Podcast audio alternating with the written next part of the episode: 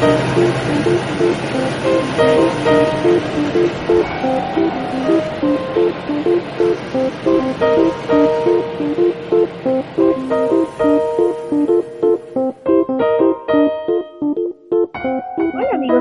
Gracias por escucharnos. amigos de la caja, gracias por escucharnos. Hola amigos de la caja, gracias por escucharnos. Bienvenidos a nuestra segunda temporada. En este episodio hablaremos de la cultura en Bolivia. Cuando la gente extranjera piensa en Bolivia, piensa automáticamente en una llamita, ¿me entiendes? Y no, no solamente es eso. Hablar de, de street food, de comida callejera, es hablar de, del alma de, de, de una cultura. Nosotros debemos aprender a reinventarnos. Me pasó en Costa Rica que me mordió un mapache. Aprender sobre las danzas es aprender sobre la cultura boliviana. Cualquier persona que quiera viajar tiene que saber dónde está yendo y por qué.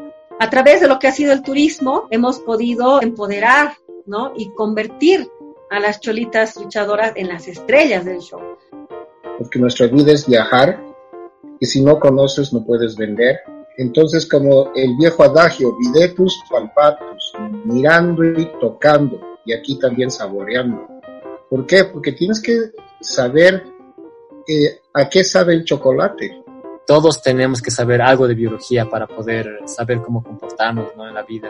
Hay dos competencias que deben desarrollar la, las nuevas generaciones ahora. La inteligencia emocional y el uso de la tecnología.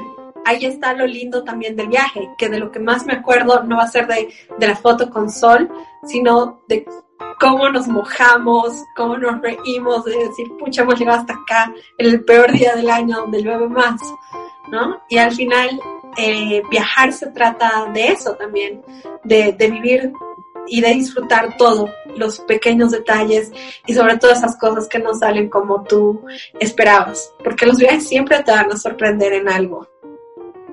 Hemos llegado al final de nuestro episodio de hoy. Así es como llegamos al final de este episodio. De parte del equipo de la caja, les mandamos un abrazo virtual a todos.